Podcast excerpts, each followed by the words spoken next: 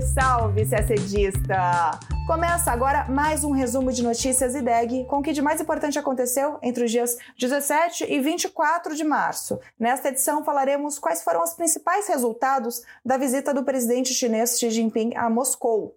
Por falar em China, o país anunciou a retomada das importações de carne bovina brasileira. Na França, a reforma da Previdência, imposta por decreto, sobreviveu a moções de censura no legislativo, o que fez acirrar ainda mais os protestos. Manifestações também viraram rotina nas ruas de Israel que aprovou esta semana uma lei que faz parte da polêmica reforma judicial do premier Benjamin Netanyahu.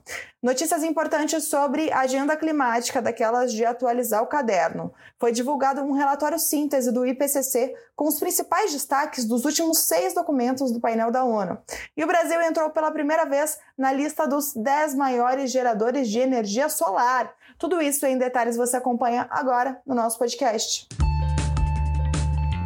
Começamos falando de relações China e Rússia. Na segunda-feira, dia 20, o presidente chinês Xi Jinping chegou a Moscou onde se encontrou com o presidente russo Vladimir Putin. Após a cúpula, que se encerrou na quarta, dia 22, os dois líderes prometeram expandir a parceria econômica e fortalecer a cooperação militar entre os dois países.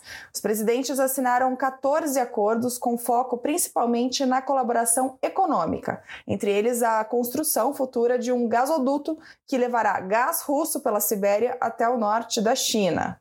Putin disse que a Rússia está pronta para atender a crescente demanda da China por energia, o que é muito estratégico para os russos, tendo em vista as duras sanções ocidentais sobre a Rússia em relação à invasão da Ucrânia.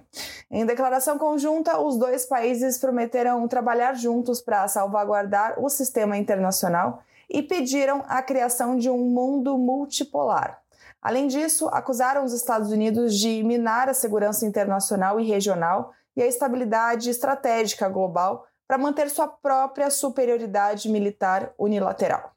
Os líderes expressaram preocupação com o contínuo fortalecimento dos laços de segurança militar da OTAN com os países da região Ásia-Pacífico.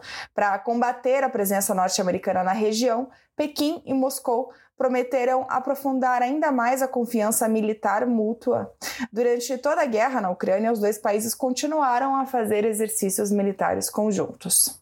Com relação ao plano de paz que Xi Jinping já apresentou a Putin, o líder russo afirmou que muitos dos pontos incluídos no plano estão em consonância com a posição russa e podem servir de base para uma solução pacífica só que só quando o Ocidente e a Ucrânia estiverem preparados para isso. Isso porque no fim de fevereiro, Pequim apresentou esse plano, esse plano de 12 pontos, para pedir as negociações de paz e o respeito à integridade territorial da Ucrânia. Só que os Estados Unidos e seus aliados consideram a proposta inviável, pois ela não inclui uma cláusula que prevê a retirada dos soldados russos do território invadido. Para Volodymyr Zelensky, o presidente ucraniano, um cessar-fogo, que é uma, um dos pontos né, propostos pela China, esse cessar-fogo apenas daria tempo para a Rússia se preparar e voltar a ocupar a Ucrânia. O governo dos Estados Unidos já afirmou que acolhe satisfatoriamente qualquer iniciativa diplomática para uma paz justa e duradoura, mas afirmou que duvida que a China esteja salvaguardando a soberania e a integridade territorial da Ucrânia. E por falar em China, na quinta-feira, dia 23, o governo chinês anunciou o fim do embargo à carne bovina brasileira e, portanto, a retomada das importações do produto. Algo bem relevante, porque a China é o maior comprador de carne bovina do Brasil. As importações tinham sido suspensas em fevereiro deste ano, após a descoberta de um caso suspeito de mal da vaca louca no Pará. A suspensão ocorreu conforme as regras estabelecidas em um acordo fitossanitário assinado entre os dois países em 2015.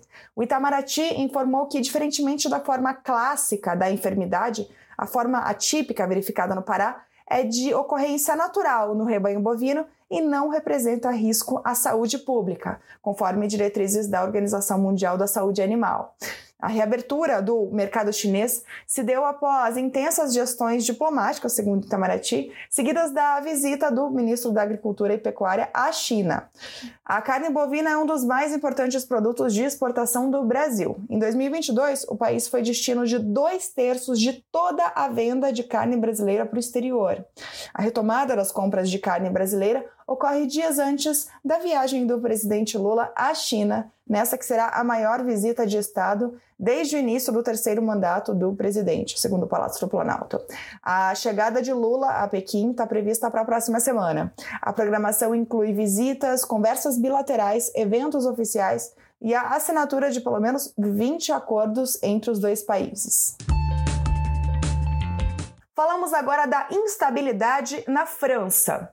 Na segunda-feira, dia 20, os deputados franceses chegaram perto de derrubar o governo da primeira-ministra Elisabeth Borne e a impopular reforma da Previdência. Na votação de duas moções de censura na segunda, só faltaram nove votos para derrubar o governo e a reforma que foi imposta por decreto na semana anterior. A reforma aumenta a idade de aposentadoria de 62 para 64 anos até 2030 e exige, a partir de 2027, uma contribuição por 43 anos, ao invés de 42, para receber uma aposentadoria integral. O presidente Emmanuel Macron conseguiu então validar definitivamente seu projeto para endurecer o acesso a uma aposentadoria integral, mas o seu governo segue enfraquecido nessa disputa. O fracasso das duas moções põe fim, pelo menos temporariamente, à saga parlamentar da reforma. Temporariamente, porque a oposição já anunciou que apresentará recursos ao Conselho Constitucional para frear sua aplicação e também impulsionar um referendo. Após a notícia do fracasso das, das, moções de censura, os protestos contra a reforma foram retomados nas ruas de Paris e outras cidades. Nos últimos dias, as manifestações ficaram mais intensas, com confrontos contra a polícia, incêndios de lixeiras e vitrines quebradas. A quinta, dia 23, foi um dos dias mais violentos. A estimativa era de um milhão de pessoas nas ruas. 400 delas foram presas, pelo menos, e centenas ficaram feridas. A polêmica medida do governo Macron foi tomada no dia 16, quando a primeira-ministra Elizabeth Borne impôs a reforma da Previdência por meio do artigo 49, parágrafo 3 da Constituição francesa, que permite a aprovação de projetos de lei apresentados pelo governo, mesmo sem a chancela parlamentar. A medida foi uma aposta radical do governo diante das incertezas sobre a votação na casa de uma reforma que é considerada crucial para as finanças públicas e para a agenda reformista de Macron, mas, como já falamos, altamente contestada por deputados e pela população. A França sustenta o maior gasto público do planeta, de cerca de 55% do seu PIB, e tem a terceira maior despesa global com aposentadorias. Também em Israel, uma medida considerada antidemocrática tem provocado protestos. Na quinta, dia 23, o parlamento israelense aprovou uma lei que limita as formas como um primeiro-ministro em exercício pode ser declarado inapto para o cargo. Ela é parte de um pacote de projetos de lei que o governo está promovendo em sua polêmica reforma judicial. O projeto de lei é amplamente visto pela oposição e pelos críticos como uma forma de proteger o primeiro-ministro Benjamin Netanyahu, que está enfrentando um julgamento por corrupção em andamento. O dispositivo prevê que um primeiro-ministro só pode ser afastado do posto caso ele mesmo ou três quartos de seus ministros abram uma petição nesse sentido. E mesmo assim, só em razão de problemas de saúde. Políticos da oposição já anunciaram planos de contestar a lei na Suprema Corte. O ex-primeiro-ministro Yair Lapid a chamou de lei personalizada, vergonhosa e corrupta e disse que, em última análise, Netanyahu está cuidando apenas de si mesmo. O novo governo de extrema-direita de Netanyahu avançou com planos controversos para reformar o sistema judicial do país enfraquecendo a Suprema Corte e a supervisão judicial sobre a formulação de políticas no país. Há meses, centenas de milhares de israelenses ocupam as ruas para protestar contra a reforma, dizendo que isso prejudicará a democracia de Israel. Eles se juntaram a figuras importantes nos campos das finanças e da academia, além de empresas de segurança e de alta tecnologia de Israel. Após uma semana de negociações, o IPCC, o painel intergovernamental sobre mudanças climáticas da ONU, divulgou na segunda-feira, dia 20, um relatório síntese do seu atual ciclo de avaliações sobre o aquecimento global provocado pelo homem. O próximo só deve ser publicado no final desta década. Esse documento é importante ressaltar, ele não traz novos estudos, mas um resumo final do conteúdo dos seis últimos relatórios elaborados pelo painel, que é o reconhecido mundialmente como a fonte mais confiável de informações sobre as mudanças climáticas. Nele, os cientistas projetam que a temperatura média mundial provavelmente estará 1,5 graus Celsius mais quente em relação ao período pré-industrial já na metade da próxima década, ou seja, por volta de 2035. O relatório aponta que o uso de combustíveis fósseis está impulsionando de forma esmagadora o aquecimento global.